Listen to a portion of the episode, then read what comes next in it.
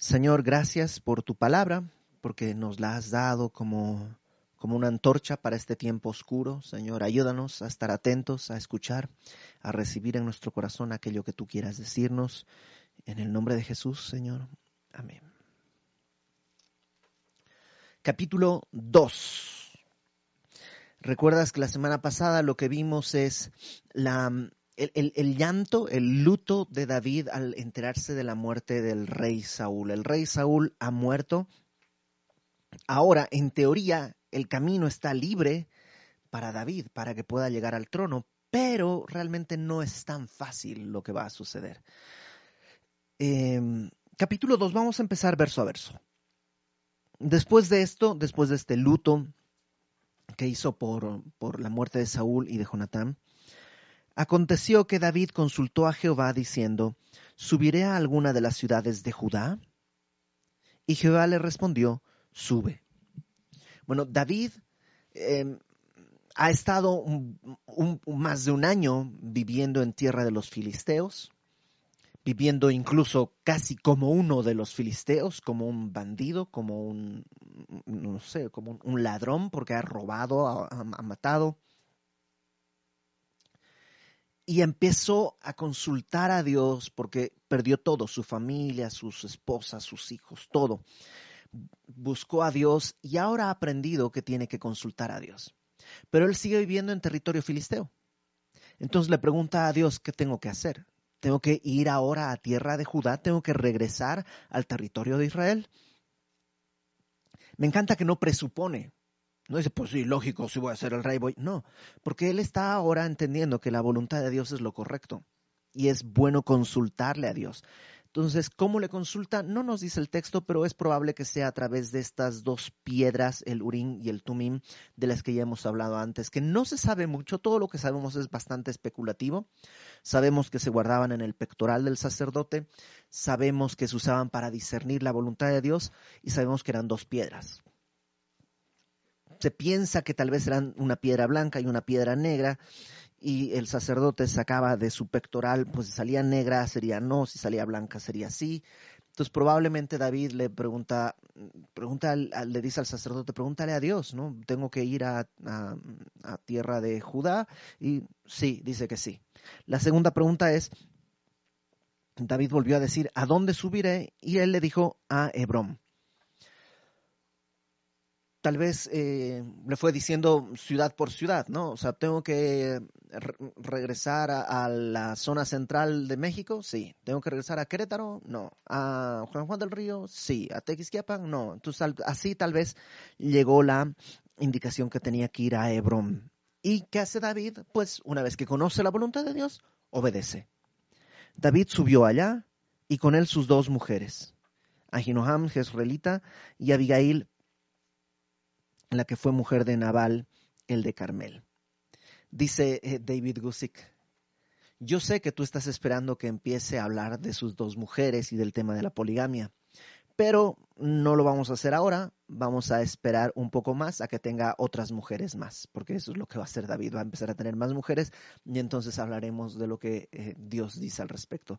Simplemente para que quede bien claro, el hecho de que la Biblia registre algo no quiere decir que Dios lo apoya o está de acuerdo o, lo incita.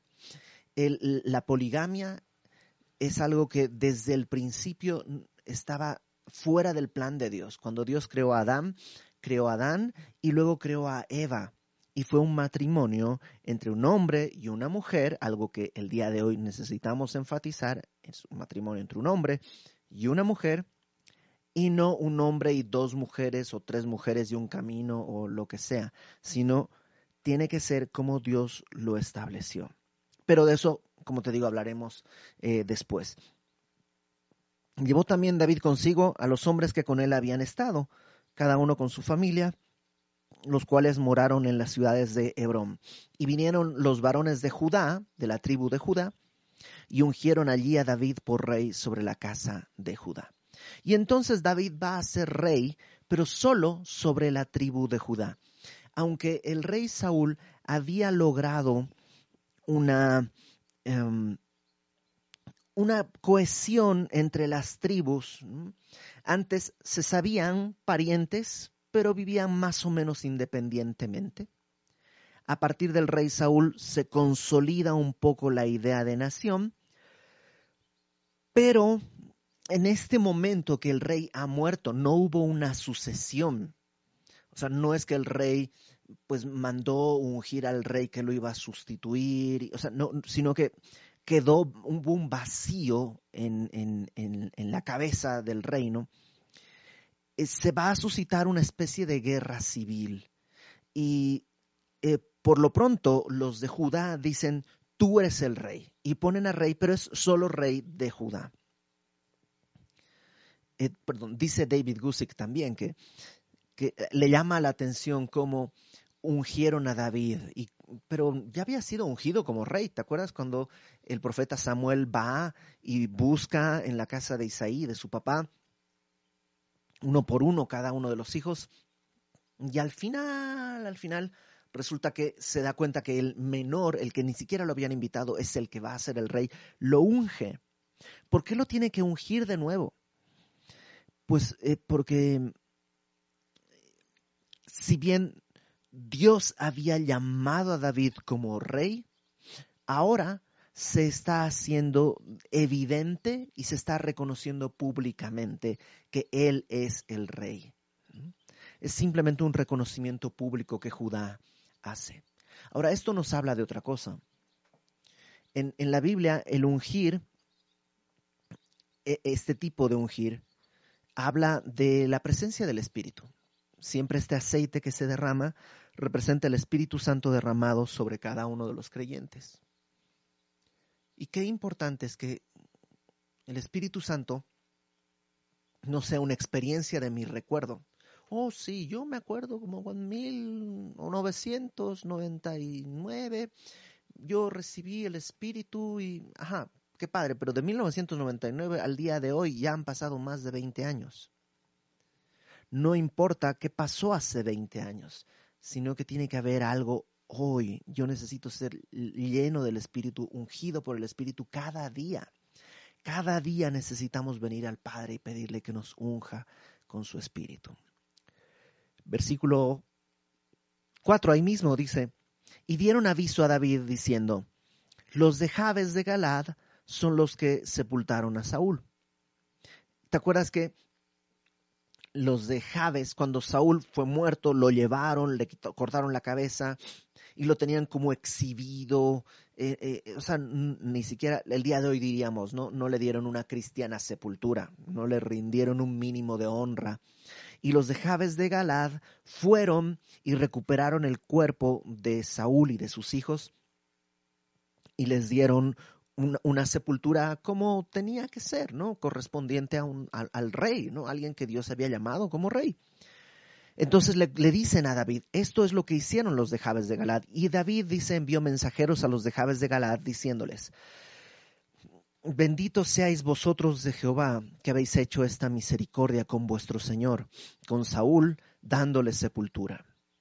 qué interesante que realmente en el corazón de David nunca hubo un deseo de, que Saúl, eh, de, borrar a Saúl del mapa. Él nunca quiso eh, quitarle el reino, ni en su corazón, ni en la vida externa. Y, eh, por eso ahora le, los llama y les dice en el versículo 6, ahora pues, Jehová haga con vosotros misericordia y verdad, y yo también os haré bien por esto que habéis hecho. Esfuércense pues ahora vuestras manos y sed valientes, pues muerto Saúl, vuestro Señor, los de la casa de Judá me han ungido por rey sobre ellos. O sea, lo que les hace es, los llama y les dice lo que hicieron por su rey, Dios lo va a recompensar, pero yo también. Y los voy a tomar cerca de mí, porque ahora he sido ungido como rey sobre, por lo menos, sobre la tribu de Judá. Versículo 8. Pero, y aquí está un poco lo que estaba sucediendo mientras David está con los de Jabes y todo, esto está sucediendo en, otro lugar. Abner, hijo de Ner, general del ejército de Saúl, tomó a Isboset, hijo de Saúl, y lo llevó a Mahanaim. Y lo hizo rey sobre Galaad, sobre Jesuri, sobre Jezreel, sobre Efraín, sobre Benjamín y sobre todo Israel. Bueno, ¿quién es este Isboset? La verdad es que no tenemos datos de quién es en realidad. Probablemente es un rey, es un, es un hijo ilegítimo que tendría Saúl, probablemente tuvo un hijo fuera de su, pues, de su matrimonio y eh, Abner toma a Isboset y lo presenta como el descendiente de, eh, de Saúl, quien ahora tiene que tomar el trono. Y efectivamente lo hace rey sobre, pues básicamente todo lo que no es Judá. Acuérdate que la nación de Israel tenía doce tribus, doce clanes que tenían sus territorios, excepto la tribu de Levi, que no tenía un territorio definido. Y eh, Judá había ungido a, rey como, a, David como su rey, pero Abner, a nombre del resto de la nación, pone a Isboset como rey de todo lo demás de Israel. Verso 10 dice, de 40 años era Isboset, hijo de Saúl, cuando comenzó a reinar sobre Israel, y reinó dos años. Solamente los de la casa de Judá siguieron a David, y fue el número de días que David reinó en Hebrón sobre la casa de Judá, siete años y seis meses. ¿Puedes creerlo? O sea, ya murió David. Digo, ya murió Saúl. David no lo mató, no procuró su muerte, no mandó que lo mataran. Todo lo contrario, incluso le perdonó la vida varias veces, evitó que otros lo quisieran matar. Ya, al final muere, no por culpa de David, pero muere. Uno pensaría, este es el momento de tomar el reino.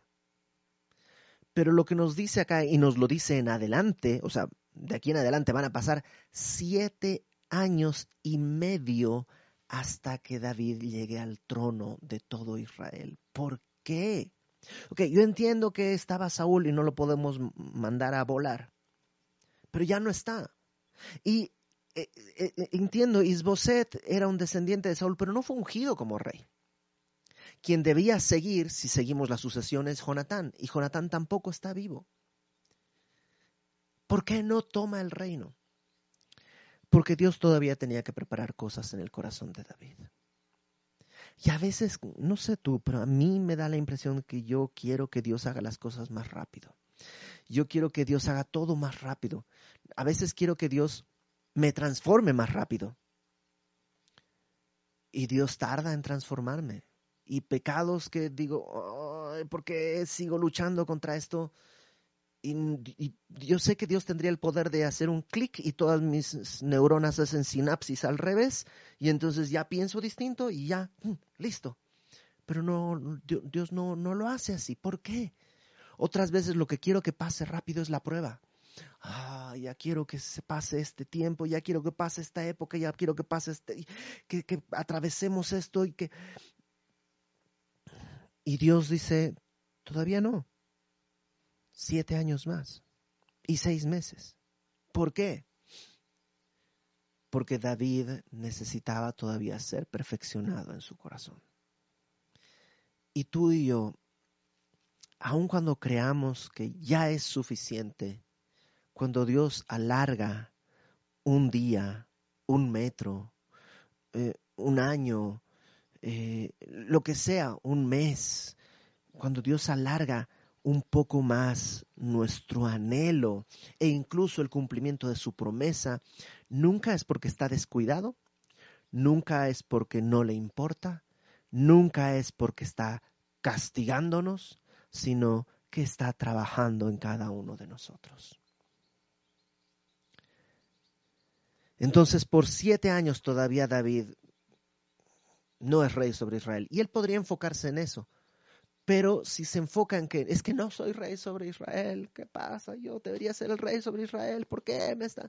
Si se enfoca en eso, se va a amargar. En realidad podría enfocarse en lo otro. Soy rey sobre Judá. Y ya no tengo que estar escondido en cuevas, tengo mi casa. Tengo, tengo gente que está al cuidado de mi casa y de mi vida y hay un, una, un clan entero, toda una tribu que está confiando en que Dios me ha puesto como cabeza de esta tribu. ¿Te das cuenta la diferencia de perspectivas? En una es toda una pérdida. Ah, me faltan siete años. En otra es esperanza. Ya no estoy en cuevas. Ya mis hijos no tienen que estar ahí eh, a la intemperie. Ya duermen en una casa. Ya mi esposa no tiene que estar ahí viendo a ver si su esposo regresa o no de alguna incursión que hice en el desierto. Ya me ve a mí aquí. O sea, hay muchas cosas que Dios ya trajo a David y que si David las pierde de vista por lo que Dios va a traer dentro de siete años, va a vivir siete años de amargura. Ahora, ¿qué pasa? Versículo 12. Abner, hijo de Ner, salió de Mahanaim a Gabaón con los siervos de Isboset, hijo de Saúl. Entonces, Abner toma el ejército y, pues, ha proclamado a Isboset como rey, toma su ejército y, va a un lugar que vamos a ver ahí, el estanque de Gabaón. Joab, versículo 13, por otro lado, Joab, que este es un sobrino de David y que es el jefe de su ejército, hijo de Sarbia, y los siervos de David salieron y los encontraron junto al estanque de Gabaón y separaron los unos a un lado del estanque y los otros al otro lado. Entonces está el estanque ahí en medio y separan de este lado el ejército de, de Isboset, que está dirigido por Abner, y de este lado el ejército de David, que está dirigido por Joab. Y se ponen de frente y se miran a los ojos y dice versículo 14, dijo Abner a Joab, levántese ahora los jóvenes y maniobren delante de nosotros. Y Joab respondió, levántense. O sea, básicamente lo que están diciendo es, no hagamos una carnicería aquí, que peleen los más jóvenes y que ellos decidan el destino de la batalla. ¿Para qué matarnos entre todos si podemos poner un, grupo que pelee? Un poco lo que decían los filisteos, cuando el que gane a Goliat, si le derrotan, nosotros le serviremos, más o menos es eso, ¿no? Porque ten en cuenta que aquí no son, no son, no son naciones enemigas, son las, es la misma nación de Israel. Es como que eh, Querétaro se enfrente con Ciudad de México y ahí en medio de, de, nos encontramos ahí en, ¿dónde será? Este, en Tepeji del Río, ¿no? ahí nos encontramos los dos ejércitos y vas a ver a fulanito este lo conozco y a aquel lo conozco y sí, hay o sea, es familia al final de cuentas. Y dice Abner, a ver, de este lado pongamos doce y de aquel otro lado pongan doce y que ahí se defina la batalla. Versículo eh, 14, dijo Abner a Joab, levántense ahora los jóvenes y maniobren delante de nosotros. Y Joab respondió, levántense. Entonces se levantaron y pasaron en número igual doce de Benjamín por parte de Isboset, hijo de Saúl, y doce de los siervos de David. Y fíjate lo que sucede. Cada uno echó mano de la cabeza de su adversario y metió su espada en el costado de su adversario y cayeron a una, por lo cual fue llamado aquel lugar Helkat Hasurim, que quiere decir campo de filos de espada o campo de los adversarios o campo de los bandos. Entonces ahí van los doce, como un partido de fútbol, pero con doce, y cada uno pues están listos y corren y se encuentran en el medio y, pues se agarran de la cabeza y con la espada frac se atraviesan, pero mientras tanto el otro también te agarró la cabeza, también te atravesó y los 24 brum, caen muertos ahí. Y quedamos en el mismo punto. Se supone que esto tenía que definir la batalla, pero lo único que tienes es muchos muertos. Algunos incluso tal vez emparentados de alguna manera. Versículo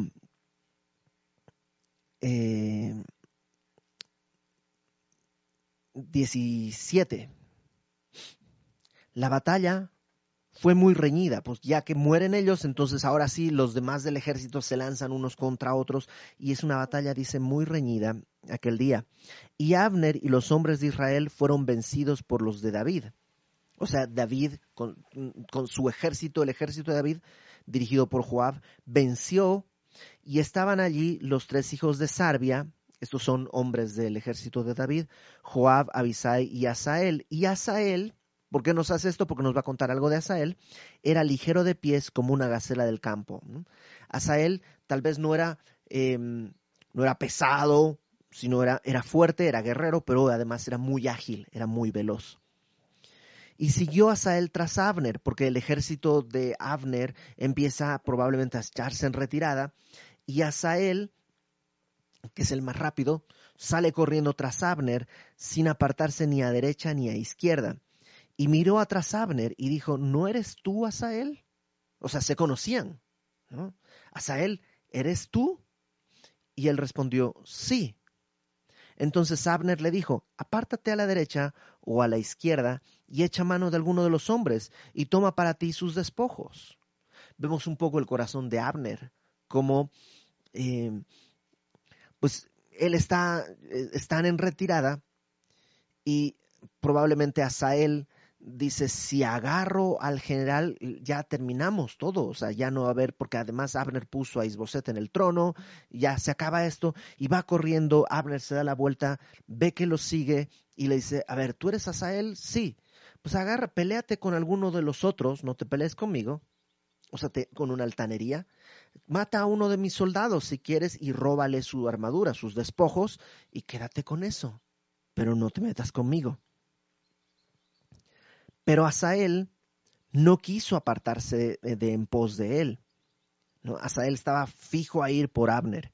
Y Abner volvió a decir a Asael, ten en cuenta que van corriendo, están escapando los de Asael, perdón, los de Abner, y Asael va tras Abner y lo va siguiendo, lo va siguiendo, y tal vez por, por peñascos, y lo va siguiendo. Eh, Abner, verso 22, volvió a decir a Asael, apártate de en pos de mí, ¿por qué de herirte hasta derribarte? O sea, no, no me hagas matarte. ¿Cómo levantaría yo entonces mi rostro delante de Joab, tu hermano? Joab, tu hermano, el capitán del ejército de David, eh, lo conozco.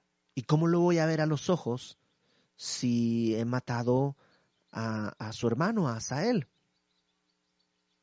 Y no queriendo él irse, lo hirió Abner con el regatón de la lanza. ¿Ven por qué es malo escuchar eh, regatón? Es peligroso por donde quiera que lo vean. Bueno, creo que eso, es reggaetón, pero es igual es igual. Lo hilió con el regatón de la lanza por la quinta costilla. ¿qué, es lo que pasa? El regatón, ahora sí, el regatón, es la parte de atrás de la lanza, digamos, la punta es donde está eh, eh, esto que se normalmente pues, se atraviesa en el enemigo. El regatón es la parte de abajo, que normalmente tenía también un, peso de hierro, una placa de hierro o algo, y parece que Abner va corriendo y de alguna manera se frena, y cuando se frena, pone su lanza así y ¡praf! la atraviesa a Asael que tal vez ya le estaba dando alcance. Y dice que se le entierra en la quinta costilla. La quinta costilla e, e, es, es, eso, o sea, cuentas tus costillas, uno, dos, tres, cuatro, cinco, entre la quinta y la sexta, ahí se entierra el, el regatón. ¿Y qué es lo que tienes ahí? Tienes este, la vesícula, el hígado y los pulmones. O sea, no importa dónde te atraviese, hay un órgano que, que, que, que queda destrozado. Y, no solo eso, imagínate con qué fuerza ha tenido que ser, porque no tiene punta. Sí es un pedazo de hierro, pero seguramente incluso fracturó las costillas y atravesó hasta perforar los pulmones, por lo menos los pulmones de, de Asael. Dice, no, perdón, dice, le salió la lanza por la espalda, o sea, lo atravesó por completo y cayó allí y murió en aquel mismo sitio y todos los que venían por aquel lugar donde Asael había caído y estaba muerto, se detenían. Era un, era un hombre que seguramente lo conocían y nada más lo vieron tirado ahí en el piso. Mas Joab y Abisai, Joab y Abisai son los hermanos de Asael, eh, del ejército de David, siguieron a Abner y se puso el sol cuando llegaron al collado de Amma. O sea, ya empieza a anochecer, el sol ya se está ocultando. Que está delante de Gía, junto al camino del desierto de Gabaón. Y se juntaron los hijos de Benjamín en pos de Abner. O sea, todos los del ejército de Abner que habían logrado escapar y sobrevivir se reagrupan junto con Abner formando un solo ejército e hicieron un alto en la cumbre del collado. Suben esta como colina y ahí se agrupan porque desde arriba es más fácil defenderte a los que están atacando, ¿no? De abajo. Y Abner dio voces a Joab diciendo, ¿consumirá la espada perpetuamente? ¿No sabes tú que al final será amargura? ¿Hasta cuándo no dirás al pueblo que se vuelva de perseguir a sus hermanos? O sea, qué, manipulador es, Abner, porque ya llegando ahí, acuérdate que ellos fueron derrotados, están huyendo, se reagrupan y desde ahí lo que hace gritar es, oye, Joab, ¿no te parece que la guerra es mala? ¿Es injusta? ¿No te parece que no deberíamos estar peleando? O sea, ¿va a traer amargura? ¿Consumirá la espada perpetuamente? ¿Nos vamos a pelear para siempre? ¿Vamos a pelear? Todo esto va a ser amargura mejor aquí, quedemos. Pues está, obviamente, pues él en vez de decir me rindo, lo que está tratando de hacer es que Joab cese. Y hay una gran diferencia. Al rendirse, ellos se hubieran sometido al ejército de David. Pero al convencer a, David, a Joab de que cese el ataque, simplemente es como que, ok, cada quien sus daños y vámonos. Joab respondió, vive Dios que si no hubieses hablado, el pueblo hubiera dejado de seguir a sus hermanos desde esta mañana. Es una frase complicada, pero eh, otras traducciones lo ponen, creo, más claro que lo que está diciendo Joab es, ok, si no hubieras hablado, te hubiéramos perseguido hasta la mañana en la mañana, o sea, hubiéramos seguido persiguiéndote toda la noche. Entonces Joab tocó el cuerno y todo el pueblo se detuvo y no persiguió más a los de Israel ni peleó más. Y Abner y los suyos caminaron por el Arabá toda aquella noche y pasaron el Jordán, cruzaron por todo Bitrón y llegaron a Mahanaim, de donde habían salido, ¿no? Eh, en el versículo 12 nos dice que Abner, hijo de Ner, salió de Mahanaim a Gabaón. Entonces desde ahí habían ido hasta donde estaban en la batalla y ahora regresaron hasta Mahanaim Verso 30, Joab también volvió de perseguir a Abner y juntando a todo el pueblo faltaron los siervos de David, diecinueve hombres y Asael. O sea, eh, del ejército de David hubo veinte hombres como pérdida en esta escaramuza. Veinte hombres. Mas los siervos de David hirieron de los de Benjamín y de los de Abner a sesenta hombres, los cuales murieron. A ver, matemática sencilla. ¿Qué es mayor? ¿20 o 360? O sea, el ejército de David ganó con creces esta batalla, pero al mismo tiempo perdió. Porque pudo haber acabado esto, pero no lo hicieron parte de esos siete años que van a venir también son por esto. Porque cuando debieron haber acabado la, contienda no lo hicieron. Versículo 32. Tomaron luego a Asael y lo sepultaron en el sepulcro de su padre, en Belén, y caminaron toda aquella noche Joab y sus hombres, y les amaneció en Hebrón. Regresaron. Fíjate, solo el principio del capítulo 3. Hubo larga guerra entre la casa de Saúl y la casa de David. Pero David se iba fortaleciendo y la casa de Saúl se iba debilitando. Y sí, al final mm, David va a quedar como rey, pero pudo haberlo terminado mucho antes. ¿Sabes de qué me habla esto? A veces tenemos demasiada, demasiada misericordia con el pecado.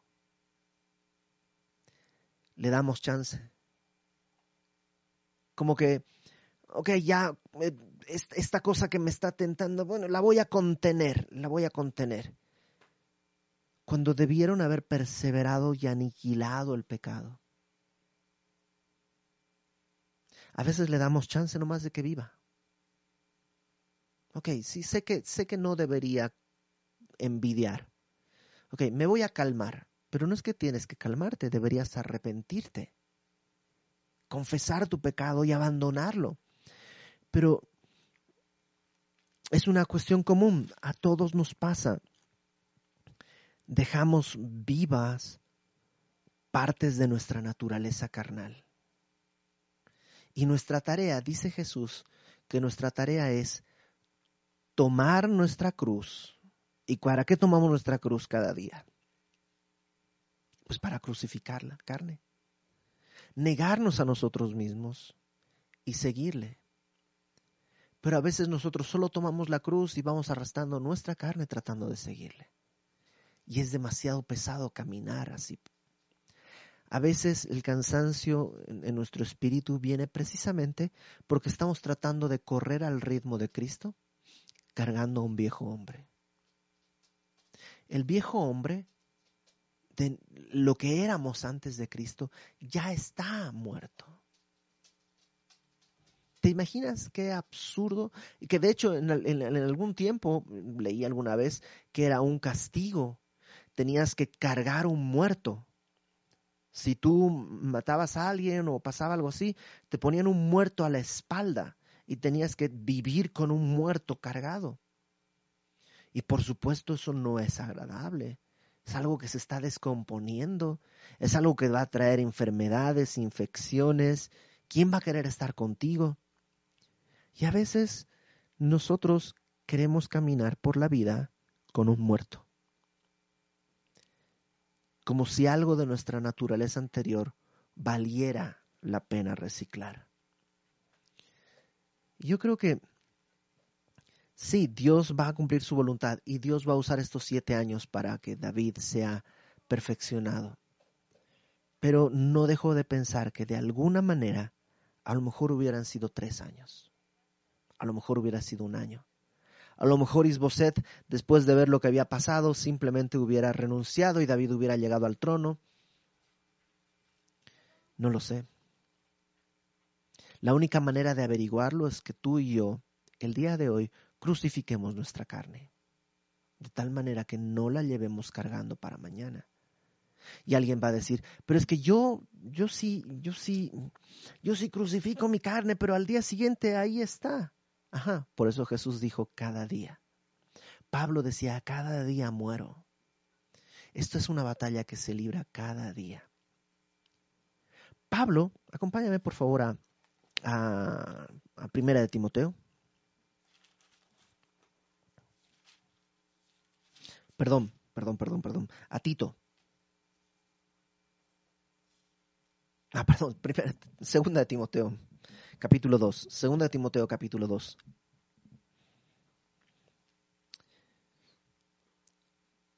Versículo 3. Segunda de Timoteo 2, versículo 3.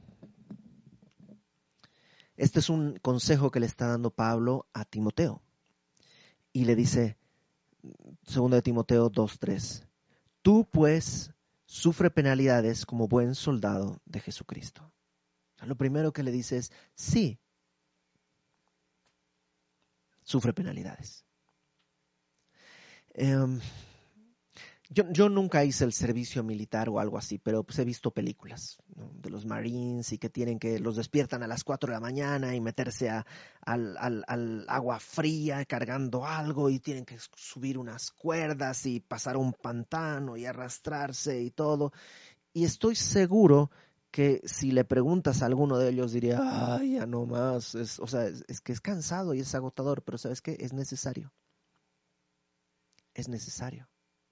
Y David va a experimentar que este tiempo de preparación, de estar todavía fuera del lugar donde va a estar después, que es el reinado, es necesario y tiene que sufrir penalidades, pero tiene que sufrirlas como un buen soldado de Jesucristo. Verso 4, de ahí de 2 Timoteo. Ninguno que milita se enreda en los negocios de la vida, a fin de agradar a aquel que lo tomó por soldado. Dios te tomó por soldado. Y nuestro objetivo es no enredarnos en las cosas de este mundo para agradarle a Él. No tienes por qué agradarle a tu carne, no tienes por qué agradarle al mundo. Solo hay uno que te tomó por soldado. Entonces pelea, pelea la buena batalla de la fe. Pelea hasta el fondo, pelea hasta el fin. Y si mañana nuevamente hay que pelear, pues mañana pelearemos. Pablo al final de sus días, ahí en 2 Timoteo, dar una vuelta a tu página.